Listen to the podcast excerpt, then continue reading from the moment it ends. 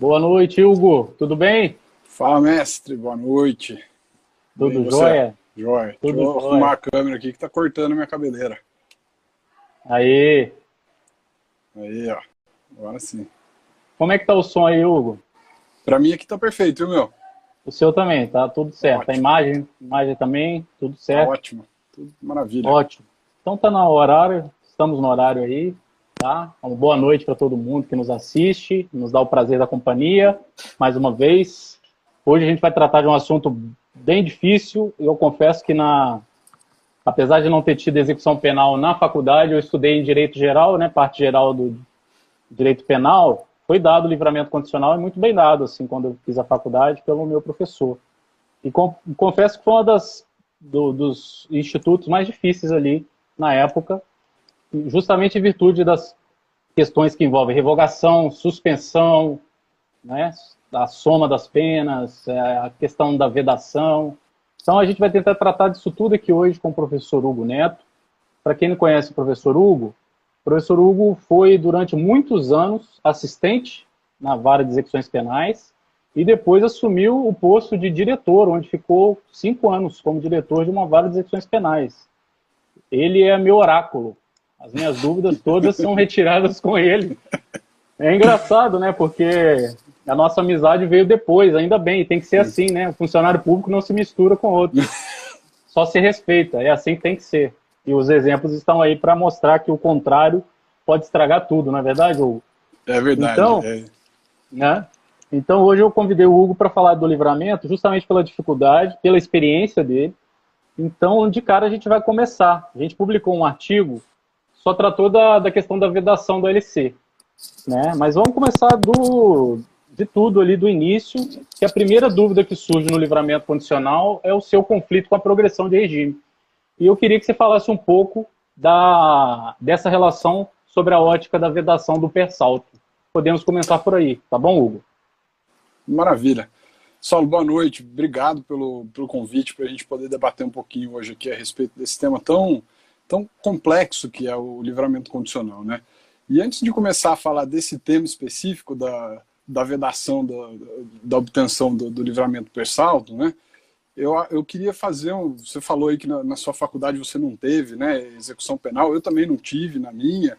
E hoje nós vemos que alguns cursos já começam a, a incluir é, é a disciplina de execução penal especificamente na grade, né? Mas infelizmente a execução penal ela ainda é muito relegada, né? Não, não existe um esforço acadêmico em relação à, à execução penal. E o que eu sinto desse, desse tempo de prática, né, que você tem, eu tenho, e o pessoal que está assistindo, muitos também já têm essa prática em execução penal, é que a execução penal ela ficou é, é meio que como um conjunto de regras de quem já está condenado mesmo, e aí pega lá um manualzão, a gente segue o que o está ali no manual, né, e vai, vai aplicando da forma como está na lei e não tem muita discussão em relação à legalidade, à constitucionalidade daquilo que está escrito na lei. E aquilo se aplica, né? E, e, a defesa muitas vezes segue naquilo porque acaba sendo mais rápido para o cliente também, e o cliente está é, ansioso para conquistar os seus direitos, né? É, é o Ministério Público vai pelo que está na lei, vai, está na lei, tem que ser aplicado, e o juiz, não tendo também muita muito conflito apontado pelas partes, acaba seguindo e nós vamos nessa toada de que a execução penal virou esse manualzão, né, que está na lei e é o que se aplica. E isso é, me deixa muito inquieto, porque nós estamos é, lidando com a liberdade das pessoas. Né? Por mais que seja uma pessoa que já está condenada e está ali cumprindo a sua pena, é, é a liberdade dela que está em jogo. Né? Um dia mais, um dia menos que ela pode é, é sair é, mais cedo para um, um, um, livramento, para uma progressão de regime. Então isso me inquieta muito e por isso eu acho que a gente precisa é, dar luz à execução penal. E são essa, essas lives que você tem feito são muito importantes porque a gente começa a trazer um pouco mais de luz em relação a, a, ao livramento condicional, à execução penal como um todo, né? O tema do livramento condicional ele pode parecer, em princípio, algo é, é, complexo por conta da, da quantidade de regras que existem. Você mencionou aí suspensão, revogação, mas ao mesmo tempo simples, porque, como eu estava dizendo, né, eu tenho aquelas regras que estão na lei, eu aplico aquilo que está na lei e, e vamos embora. Né? Mas não é assim tão fácil falar de livramento condicional. nós começamos, a partir do, do artigo que nós escrevemos junto, nós começamos a, a conversar mais sobre outras peculiaridades né, do, do livramento condicional. E para poder falar dessa questão é, do livramento condicional para o preso que está cumprindo pena em regime fechado, é, eu separei até para a gente é, começar essa, a conversa sobre esse tema, uma decisão muito recente do Tribunal de Justiça aqui de São Paulo, é, que foi da quarta Câmara de, de Direito Criminal, agravo em execução penal número 9.430, é, 9.000, né, 9000-432, dígito 12 de 2020. E a decisão é agora do dia 8 de janeiro desse ano 2021. E na decisão fica consignado que não é adequada a passagem direta do regime fechado para o livramento condicional sem que o preso passe antes por um estágio no regime semiaberto. Como se o livramento condicional fosse uma etapa num sistema de progressão de regime. Né? É, há uma confusão, e, e, e, eu acho que até é natural, uma vez que não se faz, como eu mencionei, é, academia em torno da, da execução criminal, é natural que as pessoas tenham essa, essa visão equivocada do, do, livramento, porque lá no seu início, se a gente for fazer um, né, é, um esboço histórico aqui do, do, que é o livramento condicional, lá no seu início, no século XIX, com a experiência inglesa de, de, sistema de progressão de penas, o livramento condicional ele era, sim, a última etapa no sistema de progressão, de regime. Né? Quando ele é introduzido no Brasil, no Código Penal de 1890, ele é introduzido também como sendo mais uma etapa no sistema de progressão. E ele se mantém dessa forma no Código de 1940. Se a gente pega a exposição de motivos, e por isso que eu reforço, é importante a gente estudar a execução, não basta pegar o que está na lei, né? Se a gente pega a exposição de motivos do Código de 1940, eles colocam lá, olha, o livramento condicional é a quarta e última etapa do sistema de progressão de penas. Mas isso muda. Em 1984, quando tem a reforma da parte geral do Código Penal, e quando é criada a lei de execução penal, eles retiram a execução penal de dentro do Código Penal e criam um diploma normativo próprio para a execução penal. É, nesse momento, a gente tem uma virada em relação ao livramento condicional. O livramento condicional, na experiência brasileira, ele deixa de ser uma, mais uma etapa no sistema de progressão de regime e passa a ser um direito subjetivo autônomo em relação à, à, progressão. Isso fica claro quando, mais uma vez, na exposição de motivos da Lei 7.209, que altera a parte geral do Código Penal, eles é, colocam de forma expressa o regime aberto como sendo a, a última etapa, né, a derradeira etapa do, do sistema de progressão de penas, aqui no Brasil passa a ser o regime aberto. E na exposição de motivos da LEP, da Lei de Execução Penal, Lei 7.210, de forma expressa, eles colocam o livramento condicional como uma alternativa ao encarceramento.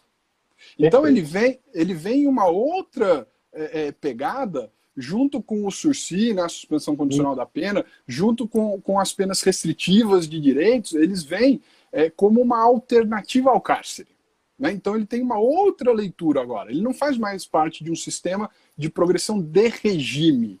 Ele faz parte de um sistema progressivo, porque é, ainda é, estamos no, no, momento em que a pena é tida como uma a, a forma de ressocialização, né? embora é, tenha muitas críticas em relação a esse termo ressocialização, mas é, o nosso sistema hoje é de ressocialização.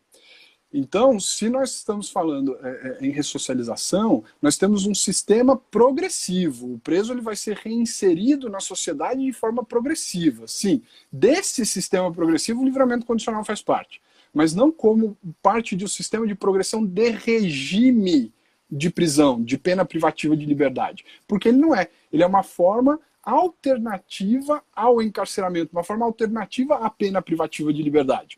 Então ele não pode ser considerado como parte dessa progressão e, portanto, ele não é uma etapa pela qual o preso tem que passar primeiro pelo semiaberto para depois conquistar o livramento condicional. Então, na, na minha visão, essa decisão, embora recentíssima do Tribunal de Justiça de São Paulo, uh, que determina que o preso precisa passar pelo semiaberto antes de alcançar o livramento condicional, ela é completamente equivocada. Né? É, o, o, esses sistemas não se conversam mais. Né? Um exemplo disso fica muito claro para nós que a, a, ideia do legislador, porque por enquanto eu falei de exposição de motivos, né? E aí muitas vezes fica assim, ah, exposição de motivos é, não é norma, né? Ela demonstra ali a, a vontade do legislador e tal, mas ela não é a norma em si. Eu precisaria olhar para a norma. Então vamos falar de norma. Fica claro para nós que essa separação entre o livramento e o sistema de progressão de regime, quando a Lei 8.072, em 1990, né, a Lei dos Crimes Hediondos, quando ela traz essa ideia de crimes hediondos, são crimes é, é, é, considerados pelo legislador como mais graves, né? então eles são rotulados como, como crimes hediondos. E inicialmente em 1990, o legislador coloca um impedimento para que o, o, o preso pelo crime hediondo, condenado pelo crime hediondo, para é, que ele possa progredir de regime. Né, o, o, artigo 2 parágrafo 1 se eu não me engano, da, da Lei 8.182, colocava lá que o cumprimento da pena de quem cometeu é, crime hediondo deveria ser integralmente no regime fechado. Então, ele não admite a progressão de regime para quem cometeu o crime hediondo. Mas a mesma Lei 8.072 promove uma alteração no Código Penal, no artigo 83 do Código Penal, inserindo no artigo 83 um inciso 5 que traz uma fração específica e mais gravosa para o, o preso que cometeu o crime hediondo alcançar o livramento condicional. Quer dizer, se o preso tem que cumprir o, o, a pena dele integralmente no regime fechado, ele não pode progredir, mas ele pode obter o livramento condicional, o legislador deu aqui a resposta para essa dúvida. Não existe é, é, correlação entre esses dois institutos. Progressão é uma coisa, e livramento condicional é outra. Né? Então, essa a, a progressão, é, desculpe, essa concessão do livramento condicional é, é, ficar vinculada à passagem do condenado por um regime intermediário, pelo regime sem-aberto, ou do sem-aberto ter que passar pelo regime aberto antes de alcançar o livramento condicional, ela é completamente equivocada. Né? Além de não ter previsão expressa na lei, né, o, o juiz tira isso de uma construção que ele faz que não é, não é a, construção legal, porque nós acabamos de fazer aqui, né? O que está na lei, desde aquilo que está no sentimento do legislador de 1984 até aquilo que está expresso na lei, é no sentido inverso, de que não há necessidade dessa, uh, dessa passagem intermediária para outro uh, regime de cumprimento de pena. Né? Então, ele faz uma construção equivocada em cima dessa, dessa ideia antiga, né, de que o livramento seria uma etapa no sistema de progressão de pena. É, o que eu anotei, só para concluir esse tema, o que eu tinha anotado aqui também em relação a essa questão, é que, embora é, seja corriqueira essa, esse tipo de decisão, né, dizendo que o preso precisa passar pelo. Não é só da quarta turma, né, Hugo? É não, bom não é. claro isso, né? É. Peguei um exemplo aqui porque foi uma decisão muito recente, uhum. né? E, e, a gente pode, às vezes, achar que ah, estamos caminhando no sentido é. de evoluir e tal. Não, tem uma decisão agora, né? três meses atrás, uhum, dizendo que, que deve ser dessa forma. Mas é, há autores já que apontam de forma clara essa distinção. É, é aí que me incomoda, que me inquieta muito essa questão da falta da academia. Se a gente for pegar é, livros de direito penal, como você falou, eu tive o livramento condicional na parte geral também. Né? Quando a gente estuda teoria geral da pena, né? Normalmente ali em Direito Penal 1, Direito Penal 2, né? Ah. depende se a faculdade é anual ou semestral, mas quando a gente estuda a teoria geral da pena, daí chega lá no artigo 83 do Código Penal, a gente estuda o livramento condicional, né? Mas se você pegar aí os livros de, de execução, os livros de direito penal, quando eles abordam a questão do livramento condicional, eles é, passam de forma muito rápida ninguém se aprofunda nessas questões. Né? Então, a gente vê, infelizmente, pouquíssimos autores, eu separei dois é, que eu conheço que tratam o livramento condicional dessa forma. O Guilherme Nutti, no livro dele, ele coloca de forma expressa, ele fala assim, olha, é um instituto de política criminal destinado a permitir a redução do tempo de prisão com a concessão antecipada e provisória da liberdade ao condenado. Daí tá a distinção né, a, a, o sistema de progressão de penas, o condenado ele continua preso. Ele continua privado da liberdade dele e cumprindo a pena num regime menos severo, né? num semiaberto, num regime aberto. No livramento condicional, não. O livramento condicional é a antecipação da própria liberdade dele, mediante determinadas condições, mas já a antecipação da liberdade, ele está livre. Tanto que ao final do cumprimento do livramento condicional, se não houver nenhuma intercorrência, é, motivo de suspensão ou de revogação, no final do livramento condicional nem se expede o alvará de soltura, porque ele já está solto. Exatamente. É diferente do, do, regime aberto, que se expede o alvará de soltura porque ele está preso em regime aberto. Né? E um outro autor que eu separei, na verdade são dois coautores, o Gustavo Junqueira com a Patrícia Vanzolini também, colocam de, de forma expressa no livro deles de, de direito penal, que ao contrário do sistema progressivo, que permite a devolução progressiva da liberdade, mas sempre em contato com o sistema carcerário, né? porque aqui no estado de São Paulo, a gente, no regime aberto, tem a falsa sensação de que ele deixou o sistema prisional. Porque nós não temos caso de albergado e ele vai cumprir a pena dele em PAD, né, em prisão albergue domiciliar. Mas ele está ainda em contato com o sistema carcerário. Né? Seria uma casa do albergado, como não tem, ele vai cumprir é, em PAD. Então, sempre em contato com o sistema carcerário. Ao contrário disso, o livramento condicional permite ao sentenciado imediato retorno para sua casa em total contato com a família e com a comunidade. Então, acho que essa distinção aqui precisa ficar muito clara. Né?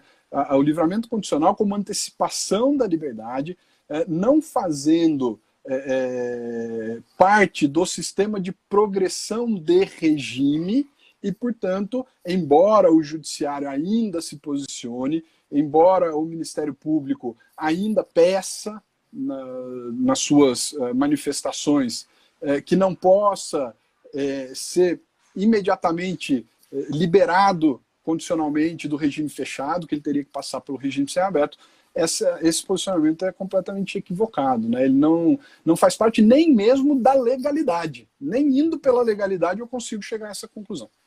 Exatamente. Então, temos a primeira conclusão no sentido de que é absolutamente ilegal a vedação per salto, né? a suscitação de alegação de per salto no livramento condicional, por se tratar de um instituto de natureza autônoma da progressão de regime. Eu vou até engrossar esse caldo. A gente vai chegar na, no momento que a gente vai discutir os efeitos da revogação do LC e do RA, né? Uhum. Isso, isso também engrossa esse caldo, porque o LC é desprezado, o que indica que ele tem mais responsabilidade ainda no LC do que no RA. Porque o período que ele está no RA é período de Sim. cumprimento de pena. No pena LC cumprida. não. No LC não é pena cumprida, enquanto ele não cumprir ela integralmente. Ou seja, há uma diferença até nisso. Então, Sim. acho que pode jogar nessa, nessa discussão aí também, quando a gente for escrever o nosso próximo artigo aí. Combinado, tá anotado aqui já. Tá anotado, né? Ô, Hugo, Hugo, agora tem uma coisa interessante, né? Como são as coisas. A, a lei vai ficando sempre muito para trás, né? Ela não consegue seguir a realidade, né? E o caput aí do artigo 83, ele prevê uma limitação que hoje já não tem mais sentido, se é que um dia teve que é uma limitação temporal, assim, né? O legislador entendeu que penas até dois anos não seria cabível a concessão do livramento condicional. Na prática, eu confesso que a gente continua fazendo, como defensor público ali, na Defensoria Pública, a gente continua pedindo livramento condicional, e eu dou exemplo no caso do tráfico privilegiado, até sair esse HC coletivo agora, que determinou a fixação do regime aberto. É bom que as pessoas saibam, eu acho que já todo mundo sabe, que até esse HC sair, um ano e oito meses no tráfico era regime fechado. Regime fechado. Ou seja, completamente contrário ao artigo 33 do Código Penal, né, que prevê que até quatro anos primário e tal seria regime aberto. Mas e aí? O que, como é que a gente trabalha esse limite de dois, de dois anos? Ele se tornou obsoleto? Por que, que ainda ele está previsto? Qual foi a justificativa inicial? E realmente, assim, na prática a gente tem obtido êxito no primeiro grau e o segundo grau ainda há uma, há uma variação. Às vezes derruba a decisão, às vezes mantém, né, porque acaba que o, que o sujeito de direitos termina o cumprimento em LC, como é que você vai revogar depois disso? Vai devolver Sim. ele para o cárcere, né? Por uma decisão do primeiro grau que ele não deu causa? Então eu queria que você comentasse rapidamente esse limite, por que, que ele foi colocado e se ele perdura até hoje. É. Na sua visão. Ô Saulo, eu queria até, é, antes de, de começar, de entrar nesse, nesse assunto, a Clécia está fazendo um comentário aqui muito interessante. Ela falou assim: ó, já aconteceu de eu pedir o RA e o juiz concedeu o LC. Né? É, é interessante isso, porque é, o LC é mais favorável né, do, que o, do regime aberto para o preso. E o juiz, aliás, não só o juiz, né? O juiz, o advogado, o defensor público, todas as partes, né, não são partes, todos os atores da, da execução criminal, pela LEP, eles podem agir de ofício, né? Inclusive Sim. o juiz, ele não precisa esperar a provocação da parte, não precisa esperar a provocação da defesa, do Ministério Público para que ele possa agir. Está lá previsto no, na LEP que ele pode agir de ofício.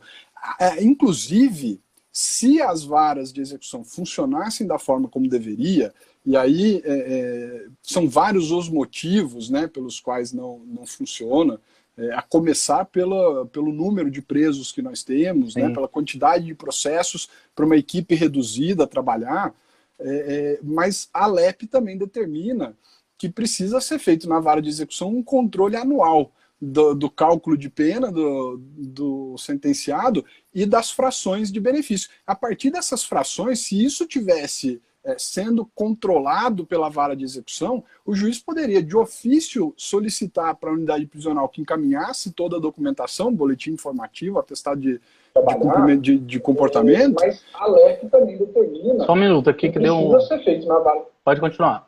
Tá. É, é, e o juiz então poderia pedir essa documentação e de ofício ele instauraria por portaria um incidente poderia conceder, né? Então, que bom que tem aí juízes que recebem o pedido de RA, verificam que na prática ele tem o, o, o lapso já e, e, preenche todos os demais requisitos para o livramento condicional e acabam concedendo o livramento condicional.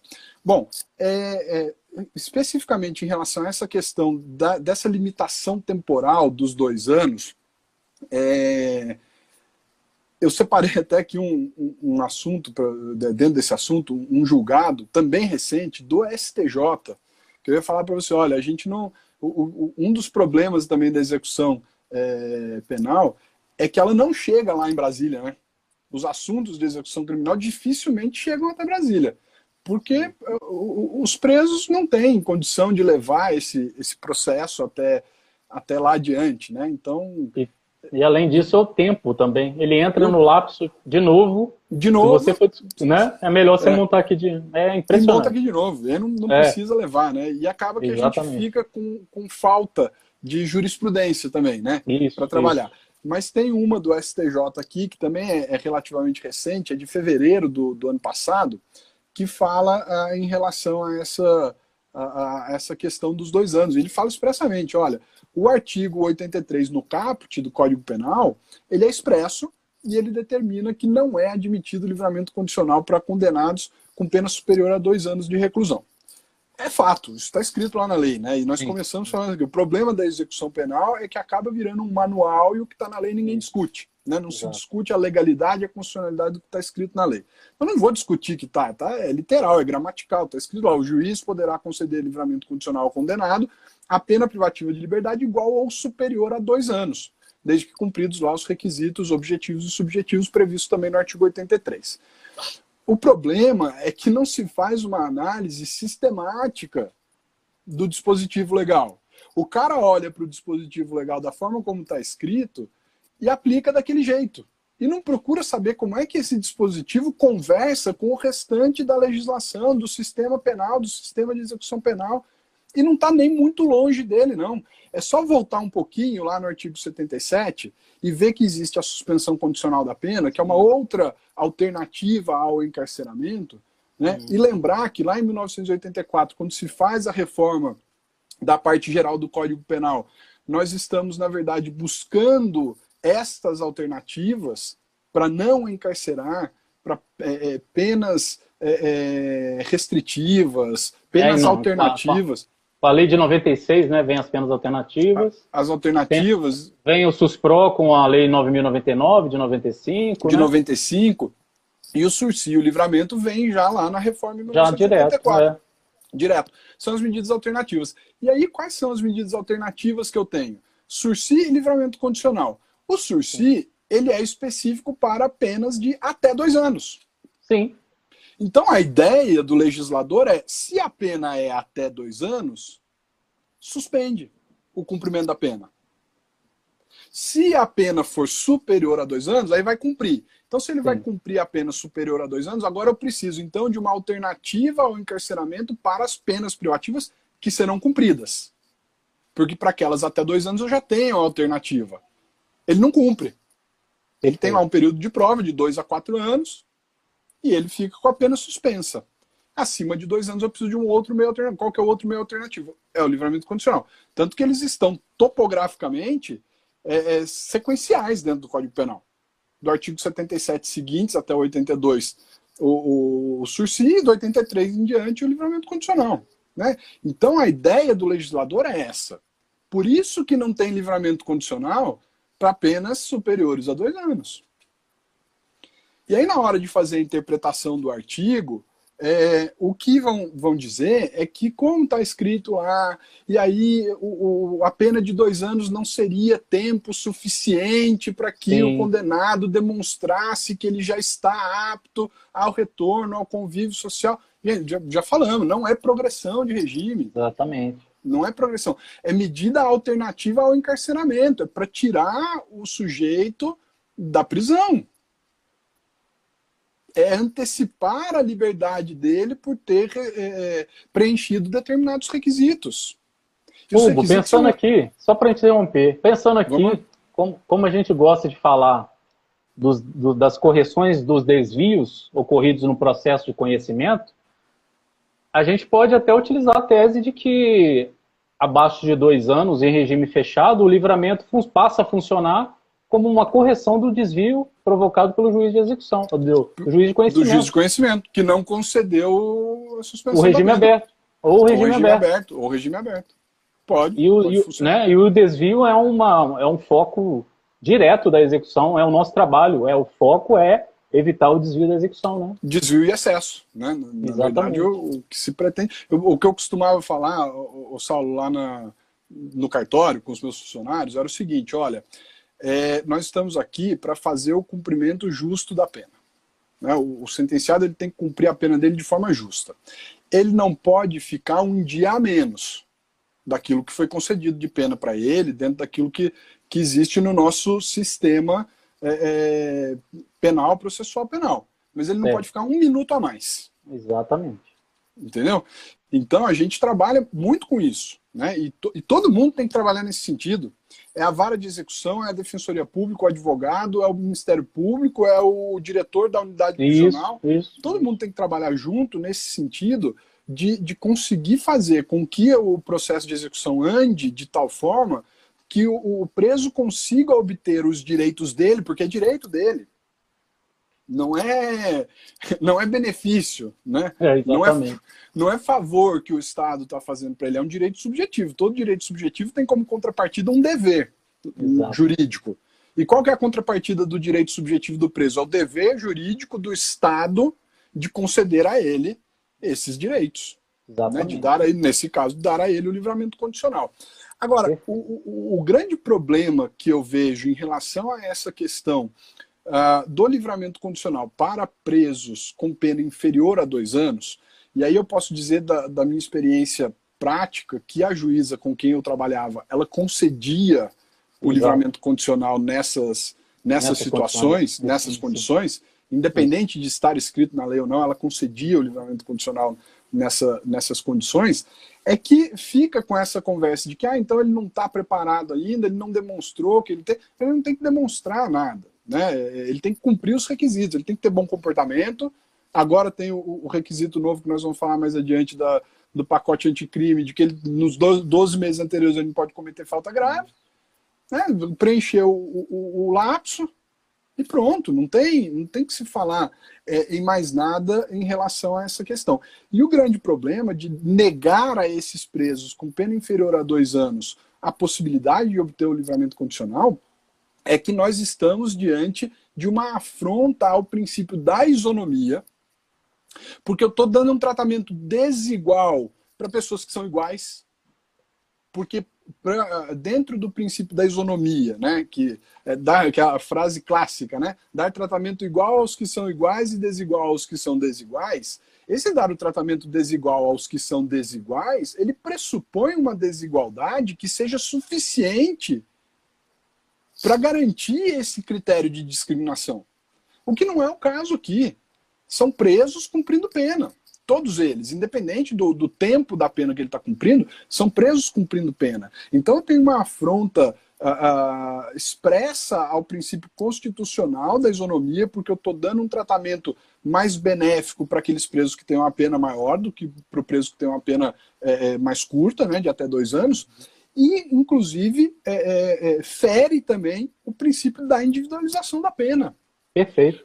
Porque eu não posso, pelo princípio da individualização da pena, não pode o legislador dar uma norma geral e abstrata que impossibilite a concessão de um direito para um determinado grupo de pessoas. Né? É, é, muito se fala na, na individualização da pena nos dois primeiros momentos do sistema penal. Muito se fala na individualização da pena pelo legislador, na hora de combinar a pena. Ah, o legislador, quando ele vai combinar a pena, ele individualiza, porque ao selecionar os bens jurídicos, ele define qual é mais grave, qual é menos grave, e comina um tempo mínimo e um tempo máximo para cada uma dessas penas. Então tem individualização da pena na, na esfera legislativa. Depois eu tenho a, a individualização da pena no juízo de conhecimento. O juiz do conhecimento, na hora que ele vai arbitrar a pena, que ele vai é, é, fazer lá a dosimetria, a aplicação da pena, nos termos do artigo 68 do Código Penal, ele vai individualizar também. Né? A primeira etapa da, da, do sistema trifásico do artigo 59, ele vai olhar lá as oito circunstâncias é, é judiciais para individualizar cada preso, né? na hora da, das agravantes, das atenuantes, circunstâncias pessoais, ele faz a individualização. Mas e a individualização na hora da execução da pena? Tem que haver individualização na, na, execução da pena também. Eu não posso pegar uma lei e dar um tratamento geral. Eu tenho que ter uma pena específica para cada preso, de acordo com as suas individualidades. Eu posso ter presos que têm pena inferior a dois anos e que eventualmente não vão conquistar o livramento condicional, porque dentro desse período de dois anos ele não vai conseguir demonstrar preenchimento do, do de bom comportamento. Praticou uma falta, acabou, né? Acabou. Praticou uma falta, acabou. 12 meses para reabilitar, acabou. É. Agora, eu vou ter preso que não, que entra lá, pô, uma pena menor que dois anos. Que crime que esse cara cometeu para ter que ficar preso? Exatamente. Porque esse cara também ele, ele vai progredir de regime do fechado para o ser aberto, e quando ele for para o regime aberto, falta um pouquinho da pena para cumprir. Não tem tempo mais, vai cumprir integralmente. Né? Vai cumprir integralmente. Então, eu preciso é, é respeitar a individualização da pena. Então, no meu entendimento, cabe uma questão a respeito da constitucionalidade dessa parte do, do caput do artigo 83, quando ele diz que é vedado o livramento condicional para presos com pena inferior a dois anos, por expressa afronta aos princípios constitucionais da isonomia e da individualização da pena. Show de bola. É. Excelente. Hugo, é, agora a gente, eu acho que pode entrar no pacote, porque daqui em diante todas as discussões vão girar em torno do pacote e meio que um pouco do que ficou para trás. Porque, na verdade, o pacote não fez muitas alterações, como aconteceu com a progressão de regime. Né? No livramento condicional, que poderia ter recebido é, uma atualização mais condizente com o princípio da individualização da pena, principalmente, como você asseverou, ele acabou não trazendo muitas alterações relevantes. No entanto, ele deixou margem para a gente discutir alguns pontos importantes, como, por exemplo, a constitucionalidade de alguns dispositivos ou a superveniência de uma lei mais favorável no caso da vedação. Inclusive, é uma das perguntas que já passou aqui na telinha, é a inconstitucionalidade da vedação ao livramento condicional, que a gente vai focar bastante nisso aqui. Você já tratou de uma inconstitucionalidade, que é o do, da, do CAPT, né? Então, tem essa próxima é, inconstitucionalidade que a gente, inclusive, escreveu sobre ela, e tem a possível também inconstitucionalidade sobre quais requisitos ali dentro do pacote foram, é, são, serão ou não passados pelo filtro da Constituição Federal, certo? Eu queria que você, então, é, trouxesse para a gente, iniciasse, vamos iniciar já direto pela vedação ao ALC, essas hipóteses aí que já estão previstas há muito tempo, iniciou ali com, com a lei dos crimes hediondos, né, em, mil, em 1990, depois vem com a lei do, de drogas e assim aconteceu com o pacote de anticrimes também. Então vamos começar por essas vedações ao LC, essas inconstitucionalidades que foi fruto do nosso trabalho aí. Eu queria que você fizesse um panorama sobre a defesa, o trabalho da defesa para chegar às cortes superiores. Aí eu acho que não vai ter escapatória. esse assunto vai ter que ser definido pela Corte Superior, que vai ter que ser o STF, no caso, né? Acho que nenhum STJ vai, vai se, é, ser capaz de, de parametrizar essa, essa, questão. Então, vamos tratar agora da questão das vedações ao LC, né? Tanto no caso da vedação para o reincidente específico, que a gente vai falar, né? E tanto no caso da, da vedação para aquele que já teve um, o LC concedido, né? Porque são as duas vedações mais gritantes aí do, do, do Código Penal. Então eu deixo com você para falar sobre essas vedações aí, que tem perguntas nesse sentido.